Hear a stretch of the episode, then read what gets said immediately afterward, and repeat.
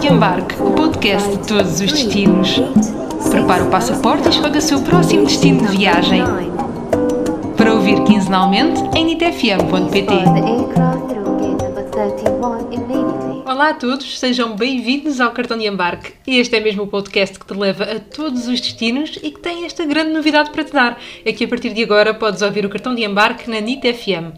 Quinzenalmente, às 10 da manhã de terça-feira, liga-te a nitfm.pt e descobre um novo destino, uma nova cultura, no fundo, uma nova viagem sem teres de sair de casa. Hoje rumamos à Turquia, um destino que enche as medidas de muitos viajantes. E devo dizer que eu não sou exceção. É um país bem grande, tem cerca de 84 milhões de habitantes. A sua capital é Ankara, mas acho que posso dizer que Istambul é mesmo a menina dos seus olhos. E para falar deste país de que tanto gosto, decidi trazer para esta conversa dois bons amigos. Ele vive precisamente em Istambul, onde nos conhecemos há algum tempo, tem 25 anos e é contabilista. Adora viajar, mas também é fascinado por música. Além de cantar, toca instrumentos tradicionais da Turquia. Ele é o Yahya Chamorlolo e vamos conhecê-lo daqui a pouco. Quanto à nossa viajante portuguesa, hoje estamos entregues a uma madeirense. Bom, na verdade ela passou a infância na Austrália e foi depois que rumou à Iga, ou melhor dizendo, ao seu cantinho. Além de ter vivido na Turquia, já lá voltou dezenas e dezenas de vezes e é um caso que não fica por aqui. Connosco no cartão de embarque, a Andreia Teixeira.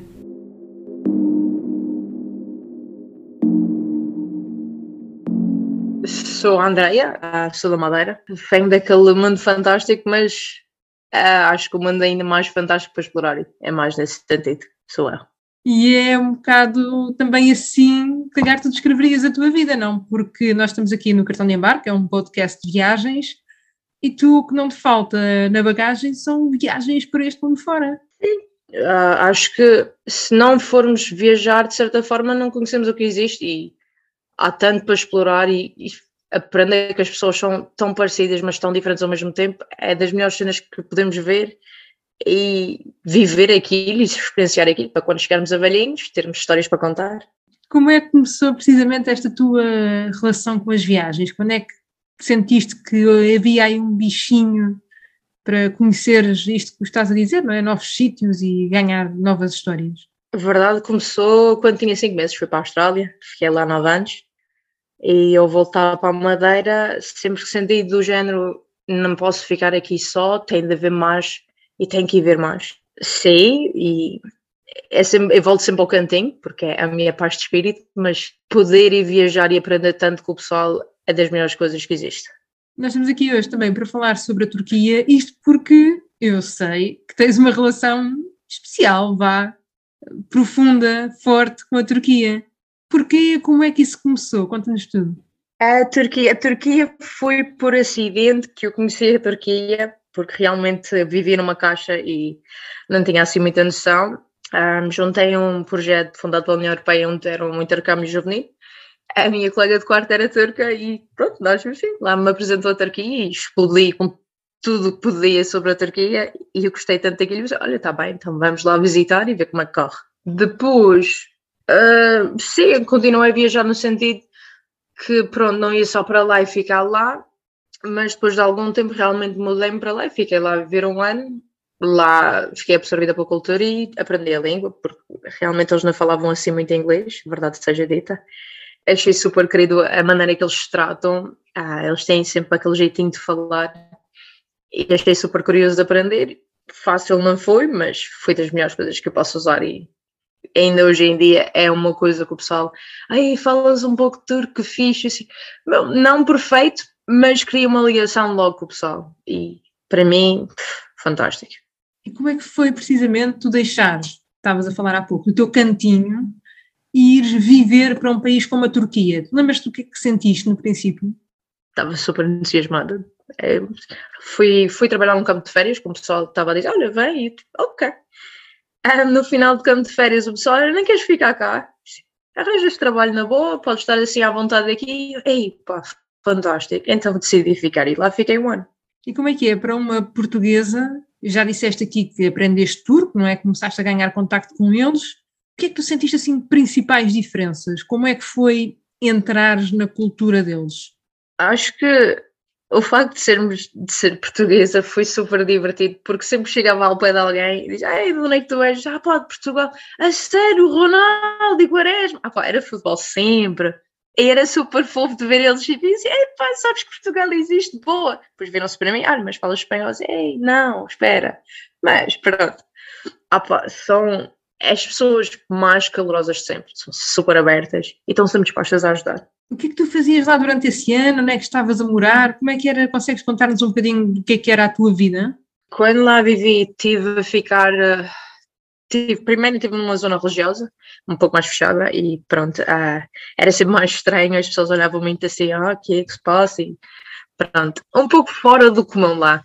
Depois mudei para Besiktas, onde é a zona mais, é mais aberta, mais jovem, o pessoal lá, eu comecei a fazer uh, aulas, de, começava a dar aulas de inglês e tive a ensinar teatro, tive a ensinar capoeira e lá ia para um clube, trabalhava a 10 minutos de casa e era mais isso. Tu também aproveitaste este tempo, não só que tu viveste, mas todas as vezes que voltaste à Turquia para viajar, conheces o país? Como é que é, para quem nunca foi à Turquia, que tipo de paisagem é que pode encontrar? A Turquia tem o pacote completo literalmente o pacote completo. A meu ver, tem tudo. Tem um pouco de tudo. Tanto praia, tanto história, tanto tudo que é moderno que o pessoal pensa, ah, é a Turquia e andam de cavalo ou de camelo, ou aeroporto, isso. De maneira nenhuma fazem isso. Não o fazem. São super desenvolvidos. Está um, bem que é um caos, verdade seja dita, é um caos. Muitos sítios são ah, é caótico, o pessoal todo uns em cima dos outros, olha e tal. Mas as praias, a viver lá, saber que mesmo que eles não saibam falar contigo, vão te tentar ajudar, ir aos centros históricos e absorver aquela cultura que já existe há centenas de anos e que nós, nós de certa forma não temos assim muita noção daquela cultura toda e a ir lá e ver que não é o que nós pensamos, acredito que seja isso a verdadeira experiência de viajar. E principalmente a um país parece tão extremo, mas que na realidade não tem nada a ver com isso. Não é extremo de maneira nenhuma. O que é que mais te surpreendeu? O que é que me mais surpreendeu? Eu, quando vivi lá, pronto, passei por um período super difícil do país, mas acho que o facto de das coisas más terem acontecido e depois recuperarem as coisas super rápido e dizerem do género, oh, aconteceu, não se pode fazer nada, temos que continuar para a frente. E mostrarem apoio uns, uns aos outros são, são super protetores do seu país então eu disse, opá, aconteceu, vamos embora. E eles têm sempre uma coisa, vamos, vamos continuar. Para mim não é uma coisa normal. Não é uma coisa muito normal. Em Portugal eu não o vejo acontecer, a verdade seja dita para mim. E acho que isso foi uma coisa que me surpreendeu lá. Tu estiveste, recorda-me, em que período na Turquia exatamente? 2016, 2017. Foi quando, a 15 de junho, aconteceu a tentativa de poder. Então, eu, como ainda estava na zona mais religiosa, foi super assustador, porque cortaram-nos as redes sociais e opa, não tínhamos contacto com ninguém, não conseguíamos falar com ninguém, o pessoal em casa lá na Madeira, ai, o que é que se passa? Tudo preocupado, não havia como falar com eles e foi super assustador porque ouvia-nos muitos tiros de casa, os tanques a passar, os aviões e pessoas a gritar e bater nas portas. Então, isto foi uma coisa que durou para aí 12 horas. No outro dia de manhã estava tudo ok pouco tristes, comentavam o assunto, mas não muito, e pronto, deixaram passar. Entretanto, mudei de casa e também aconteceu a, a bomba em Besiktas, que matou cerca de 32 polícias e estava em casa, o chão começou a estremecer, olhei para fora e tinha assim aquela a nuvem uh, piroclástica lá. Agora era só toda a gente a gritar e as ambulâncias a passar. Houve mais algumas situações desagradáveis, mas vai ser sempre um sítio que eu volto, porque faz parte, aquilo é como uma segunda casa e apesar das coisas más, a meu ver, sem entender e ver o mal, nunca se vai ver o lado positivo das coisas e é mais nesse sentido que eu me foco. Mesmo que eu diga às pessoas de lá, ah, mas porquê que voltas? Porque eu adoro este país e adoro a cultura. E acho importante passar sobre o negativo e continuar no sentido positivo, porque é o que temos passar por estas experiências também nos dá quase estes ensinamentos que são para a vida, não é? E para o nosso dia a dia. Mas daqui a pouco também gostava de pegar naquilo que tu disseste agora, referiste outra vez a cultura turca, não é? Mas antes de irmos aí, queria saber quais é que são os teus sítios favoritos. Há bocado falaste-me aqui sobre as paisagens. Se tu tivesses de aconselhar quem nos está a ouvir a visitar um ou outro ponto, cidades, regiões, o que é que não, não podemos falhar, na tua opinião? Super difícil de responder essa pergunta. Super difícil. Um, Istambul aconselho sempre porque é 20 milhões ali e tem, tem tudo, tudo. O que é que se passa pela nossa cabeça está ali. Mas é, opa, é muito fixe de ver, mas um, Capadócia vale sempre a pena. Marmaris, que é a zona sul, Izmir, essa zona, a zona costeira é super bonita de ver, Antália, é super acessível, as pessoas são super abertas, já falam mais inglês lá. Ankara, eu diria que Ankara é mais pela história e cultura do que se passou na Turquia, mas se eu fosse a escolher, sempre, sempre será Istambul e a, a zona de Izmir e Antália acho que para mim, porque eu sou da ilha e gosto muito de praia, então é sempre uma coisa, vão lá ver. Mas Capadócia vale sempre a pena porque é Capadócia. Andar de balão e comer aqueles pequenos almoços turcos, opa, não há melhor do que isso. Finalmente, alguém que me pode ajudar a explicar o que é um verdadeiro pequeno almoço turco. Ui, eu posso. Pequeno almoço turco, acho que é dos pequenos almoços mais completos que existe. Comparado connosco, nós bebemos café e uma tostazinha, vá. E eles não. Eles têm um pequeno almoço preparado das 5 da manhã até às 4 da tarde. Então temos este horário todo. E o que eles têm, eles têm sempre, digamos que é tipo uma omelete deles, que eles chamam menamen, e é, é muito específica a maneira que eles fazem aquilo. O que é fixe é que estão sempre a nos dar chá, sempre a nos dar pão, e isto sem nos cobrar nada. É, vai comendo, vai comendo, quando estiver cheio, para. Ok, eles têm balcaimac, que é mel com natas, que é uma coisa que eles fazem, então tens sempre para barrar aquilo, comer assim. Tem gözleme, gözleme é uma panqueca, uma panqueca turca, podemos ter espinafres lá dentro, batatas, tem muita variedade, tudo. Queijos, uh, queijos, muitos queijos. Uh, e de que maneira? É que ao ouvir a Andreia não consigo deixar de me lembrar de pelo menos um pequeno almoço turco que tomámos as duas em Istambul e é mesmo de uma pessoa se perder. Eu lancei um desafio à Andreia para ela nos dizer como passaria 24 horas e só 24 horas em Istambul e ela esteve à altura. Vamos ouvir o que nos propõe daqui a pouco. Para já ficamos com o Yahya, que é também um apaixonado por Istambul. O seu pai é do sul, curdo, enquanto a mãe é do norte. Um exemplo da diversidade cultural que encontramos na Turquia, um país onde parece que qualquer um se pode sentir em casa. Istanbul is the biggest city of Turkey and I born here. but originally my parents moved here. My father is like from southeast side of turkey which is close to syrian and iraq border. Uh, so he's a kurdish guy. So he looks like arab you know like you know dark skin and everything. And my mom is from northeast side of turkey. And she is like a blonde blue eyes woman. So they're like totally from different cultures she might be an armenian maybe but she looks like Russian, and my father looks like you know an Arab, so they are totally different.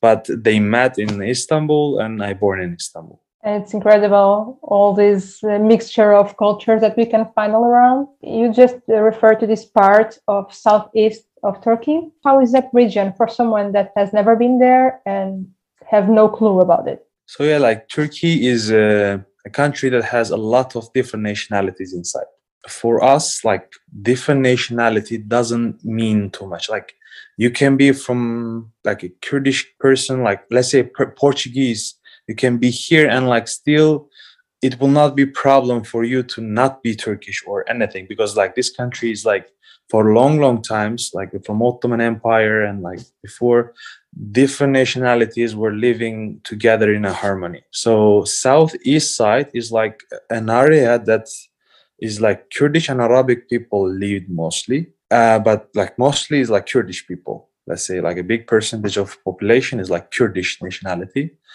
and uh, I can say that that part of Turkey is like so mystical. I don't know. It's like mystic, you know. It's like spiritual, and it is like really beautiful. Like most of the people are scared to go there because like it is in the border of like Syria and there's war and like we had a lot of problems in this area but like people are there like something different like totally different level. Like they're so hospitable. Like if you go there and if you say like to anyone that you don't have any place to stay they will take you to their house. They will feed you. They will give you food. Like you know in istanbul if you do that or like in some other parts maybe it could be like still work but there that definitely will work. Like because we have a lot of let's say that some youtubers are doing some videos about it like they go there and just they just speak on the phone with their mom. I mean like they act like they're speaking on the phone and say okay like mom like you have to send me some money. I, I am like i don't have place to stay. I, I don't have something to food. And the people that hears that guy they just come. They approach and say okay like if you don't have place you can stay at me. You can come with me. Like if you need money i will give you. And so the people they're like so from from heart you know like their soul is something different they don't have any material how can i say like material sides like they, they don't approach to you because they want something from you because like guest in there we say that like guest for kurdish people or like let's say mostly turkish but like kurdish people are using that in a different level. They say like guests come from the God. So you cannot say no. You cannot give the bad food. You have to give the best that you have.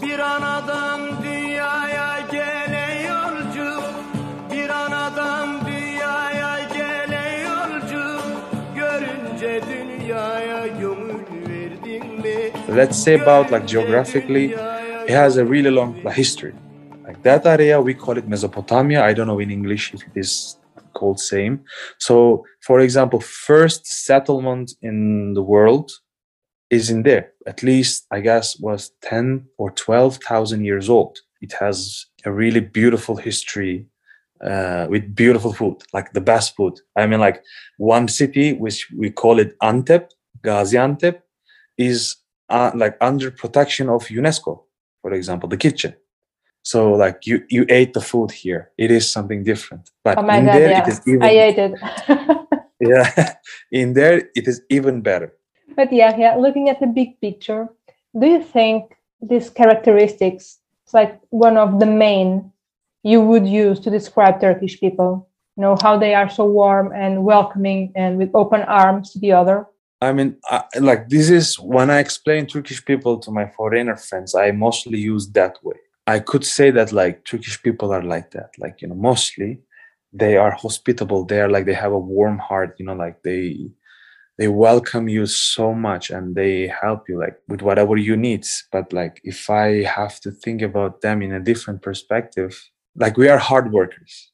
I can say that. You know, one of the most hardworking people are Turkish people because for us is even working is holy for example, bread is one of the most holy thing. You cannot be disrespectful. For example, if we see any any kind of food in the floor, we have to take it, kiss it, put it our head like like front head, and put it somewhere below of our waist. You know, like it must be, you know, like it is holy. You work it, and the God gives you, and then you have to be respectful to it. So we work like let's say at least 10 12 hours a day and this is normal for us and we don't complain about it mostly.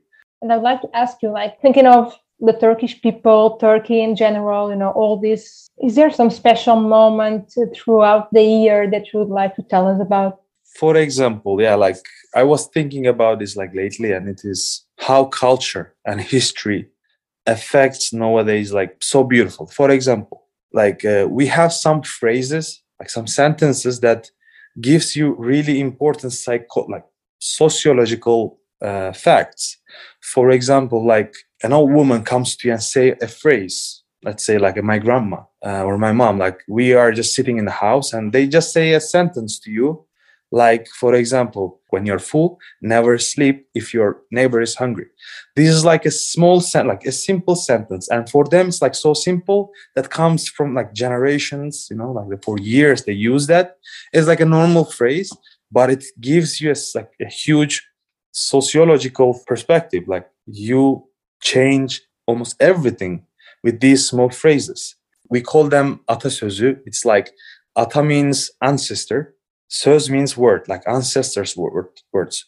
But we have hundreds of them, and you just see how, with culture, you solve all the so, like sociological problems in your society with these small words. So if you bring a food to your neighbor, if everyone does that, you don't have like hungry people. You solve it, for example. For example, we have that culture that comes from religion a bit, not from culture, but like it says like for example, you have to share 40 to 1 percentage of your salary with people. Let's say you make 1000 lira and you have to pay around, I don't know, I cannot do the math now, but like a small percentage of it, like 2.5 percentage of your money to someone else, like 25 lira, let's say, you know, like let's say euros, you know, you have to give that amount to someone who needs it. And uh, that solve a lot of problems, like really solved it for example we have some specific days that you, you help. And for example we have another phrase that i want to mention. If your right hand is giving your left hand shouldn't see it. So when you help someone you don't help someone you know to show it. So even you shouldn't be proud with it. So what we do generally we prepare in that special days some like let's say some plastic bags of like some some boxes of food and everything like some main products. We we know let's say like that family is poor let's say like they don't have money to to eat something. So we prepare that ba- like box and go there leave it knock the door and leave. And this is like we say if you do something good throw it to the sea. If the fish doesn't see god will see. That's amazing because actually that's how it should be you help because you want to help, not because you want to feel good or want to see exactly. the other's reaction. But yeah, yeah you I know that you really like to travel around. What are your favorite places in Turkey? As you know, Turkey is really big. One corner to another corner, it is at least 2000 kilometers. We have almost like everything. Uh, like if you want to ski, you can ski, and at the same time, like 100 kilometer far, you can go to sea like if you want to go forest like with you know big mountains you have that. And you know like if you want to go somewhere really hot at the same time you go southeast part and you have it. But if a foreigner comes as a tourist i would suggest few places. Like firstly cappadocia. Cappadocia is one of the, the main touristical point for us. It is really beautiful. It's like all natural. I cannot explain with my english you know how beautiful like there are balloons you know like and second one is like pamukkale we have pamukkale. Pamukkale is again like a, a white heaven like it is like a mountains made by salt and it is like so beautiful you can go there be inside of the like natural water and then top of it like you go let's say in a mountain of salts like white pure white with the, the blue water inside of it you walk through it and you reach at least 1500 years old antique city. And it is like one of the most beautiful places for me. Uh, for holiday you know like we have already like you know some seaside parts like antalya alanya the people like a lot of people knows these places. Uh, my favorite is fethiye and we have ephesus like izmir uh, ephesus it's so beautiful. It's like a really old antique city, and uh, I don't know how you say it in English, but like like the the most important antique places. Like there are seven of them. I don't know how you call it. Like in the world, there are like seven. Seven exactly, world yeah, wonders. Exactly. So two of them is in Turkey. So it's like you can see how historically like a beautiful country it is. And like the last one and the most beautiful one is of course Istanbul. I mean Istanbul is another level you know like i cannot explain. Like i mean you said that i love traveling. You know that i travel try to travel a lot. I, with numbers i can say i travel like at least 30 countries and around like 70 80 cities. And none of them can be even close to istanbul. A poet like poet is writing a poem to istanbul. A singer is writing a song to istanbul. And they say like if you really try to listen the city in the streets you can hear because it is so old. It is so beautiful. It has a spirit, and uh, it has a like a, let's say historical background, like two thousand years old. It is. You have Roman Empire, you have Byzantine Empire, you have Ottoman Empire after. So like you could find and like they all lived in harmony. In Ottoman, if you see like uh yeah, of course, like there are a lot of changes, a lot of you know like rules and everything, but still in somehow people lived in harmony from different religions, from different cultures. You can easily see a lot of like church, a lot of synagogues, a lot of you know different temples, and they are still they still exist. They still work. For example, you can go like to a Catholic church now, that which is you have uh, ceremonies, or you can at the same time can go to Orthodox church, which they still have ceremonies. or like a synagogue or like a, a mosque you know this is something a different level so you see the diversity in the city and how beautiful it is like how people are living in harmony. Like you just see like look one neighborhood and you have like a an islamic you know f- like historical feeling that like it comes from east like you feel the east. And then you go another neighborhood and you find the west there. So it is so beautiful. That part is so beautiful for me. I couldn't agree more because each time I'm going there, I'm just falling in love with that city. So whenever I have a guest, I take a specific point, like it is one uh, a rooftop. When I have time, like I take my friends to there and they can see whole Istanbul from there, like from a beautiful point. And I say, like, if you really look to Istanbul now, you will definitely fall in love. You will come again. Definitely, this city will call you back, and you will want to come back. And most of them are doing the same, like they come back. É verdade, pessoalmente eu já voltei a Istambul várias vezes e admito que ainda quero lá voltar. O Yahya deixou-nos várias sugestões na Turquia, desde Capadócia com as suas altas formações rochosas e o céu pintado por coloridos balões de ar quente, até Pamukkale, ou o Paraíso Branco, nas suas palavras. Tratam-se de piscinas naturais com águas que podem ir acima dos 30 graus e que constituem um cenário completamente idílico. Ao lado de Pamukkale encontra-se ainda o sítio arqueológico de Herápolis, onde existiu uma antiga cidade que chegou a ser mencionada na Bíblia Hoje, Pamukkale e a cidade são Património Mundial da Unesco. Mas há mais para fazer. Temos a antiga cidade grega de Éfeso, também reconhecida pela Unesco, e as praias do sul, em que se destacam Antália, Alânia e Fétia. Mas para o Yahya, também Istambul tem um encanto especial. Está na altura certa de descobrirmos o que é que a Andreia faria naquela cidade em apenas 24 horas. A primeira coisa, pequeno almoço. Uh, e até Besiktas, uh, chama-se Besiktas Kabalta Sokak, que é a rua do pequeno almoço e ah, para começar lá, fico lá provavelmente uma ou duas horas. Uh, depois disso, eu ia até ao lado de Sultanahmet, porque gosto muito daquela zona. A minha não é a zona onde tem os pescadores e isso é muito fixe de sentar lá, tomar um cafezinho e ver assim o pessoal só a fazer a sua vida. Porque para mim não é tanto ir ver, ver mesquitas e isso, é mesmo ver as pessoas. Depois disso, ah, apanhava lá um barco, ia até cada coisa em cada coisa também apanhar pequeno almoço, de certeza que ia comer um, um prato assim, assim de Roma ou Iskandar, dependendo de, da opção. E lá ficavam com os amigos outra vez sentados à beira da praia ou à beira do mar lá e simplesmente ver os barcos a passar e ver as pessoas a correr de um lado para o outro, tudo estressado a trabalhar. Depois voltava para o outro lado e ia até Ortacoi. Ortacoi é super bonito, temos a vista da ponte, tem uma das mesquitas mais bonitas que existe para mim lá e ver o pôr do sol e comer um, uma batata com o recheio lá dentro que eles têm que é cumprir. Eu completava um dia assim. Parece é. lindamente. e tu referiste aqui precisamente que, enfim, atravessas de um lado para o outro, isto porque estamos a falar do Bósforo, não é? Que divide uhum. dois continentes. Sim, é fascinante. Quando vivia no lado asiático, eu apanhava um barco todos os dias para ir trabalhar por 5 minutos. Disse, ah, vamos até à Europa. Eu disse, ei, que fixe, em dois continentes. Passava de um lado para o outro. Eles têm um acesso fantástico. Há barcos a cada 5 minutos e é, é, super em conta, para aí 70 cêntimos, que é fantástico. E também ver, é de ver até o nascer do sol do, ao pôr do sol nesses barcos, as coisas mais bonitas que existem. Aquela a silhueta toda das mesquitas e as gaivotas que não param de passar de um lado para o outro. É lindo, é lindo de ver. Isto sempre acompanhados, eh, enfim, por de todos os lados da cidade a ouvir o chamamento para as mesquitas, não é? Mas aqui, pensando agora não só em Istambul, mas na Turquia assim um bocadinho em geral, qual é que é a melhor forma de nos deslocarmos no país? Eles lá têm transportes super fáceis de, de um lado para o outro. Há autocarros, metros, há, tem o Metrobus, que é, é um metro, mas é um autocarro. Eles têm, eles têm uma coisa muito fixe, eu adoro aquela a ideia de. Eles têm um autocarro, mas é um, uma carrinha para, para, o povo que eles chamam, chama-se domus.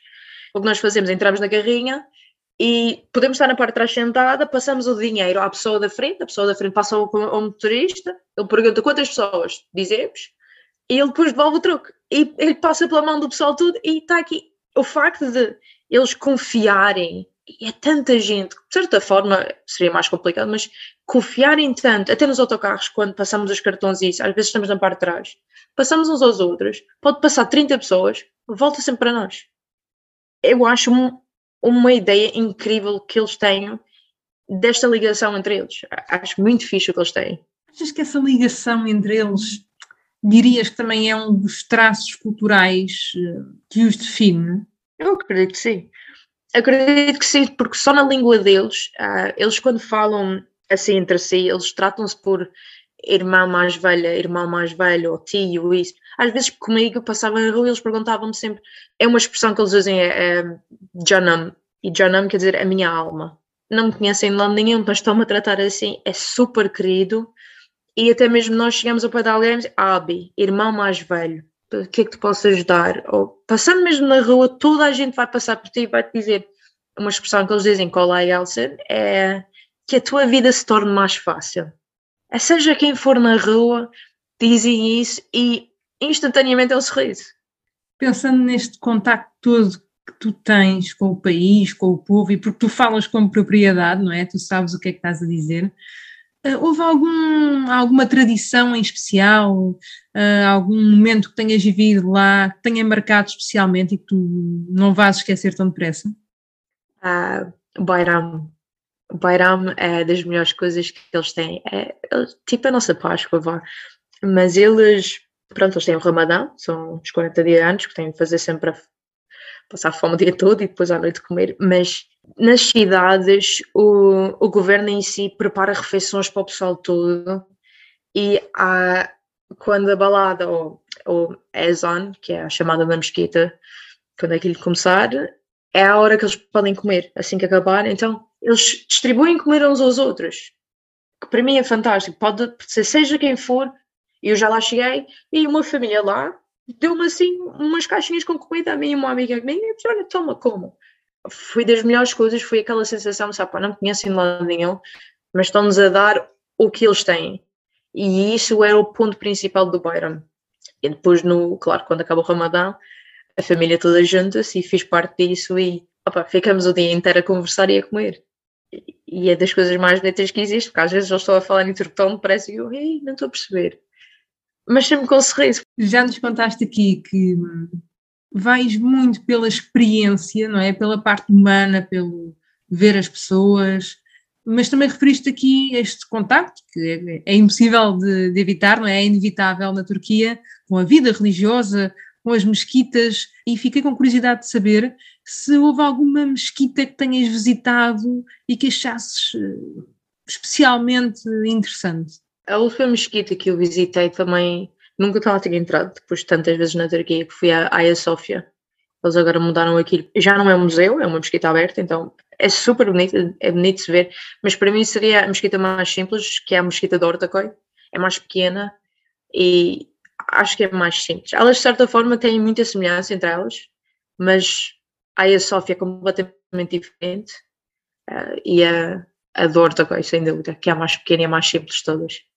Andréia, assim, em jeito de conclusão da nossa conversa, uh, perguntava-te: a tua vida ficou mais fácil depois da Turquia? Ah, não. Eu quero voltar sempre lá agora. Mas ensinou-me imenso e ah, vá, faz parte mim. É a minha segunda casa. Vai sempre fazer parte de mim eu às vezes, pronto, tenho umas saídas em turco. Acontece, sabes disso. Mas mudou a minha vida certamente. E para o resto da minha vida eu vou levá-lo comigo sempre. E são viagens destas que gostamos de fazer aqui, no cartão de embarque. Resta-me agradecer ao Yahya e, por que não em turco, Teşekkürler, e também à Andreia por ter partilhado tanto connosco sobre países e culturas diferentes que se unem aqui no podcast de todos os destinos, porque afinal dançamos todos sob a mesma chuva. Até ao próximo destino.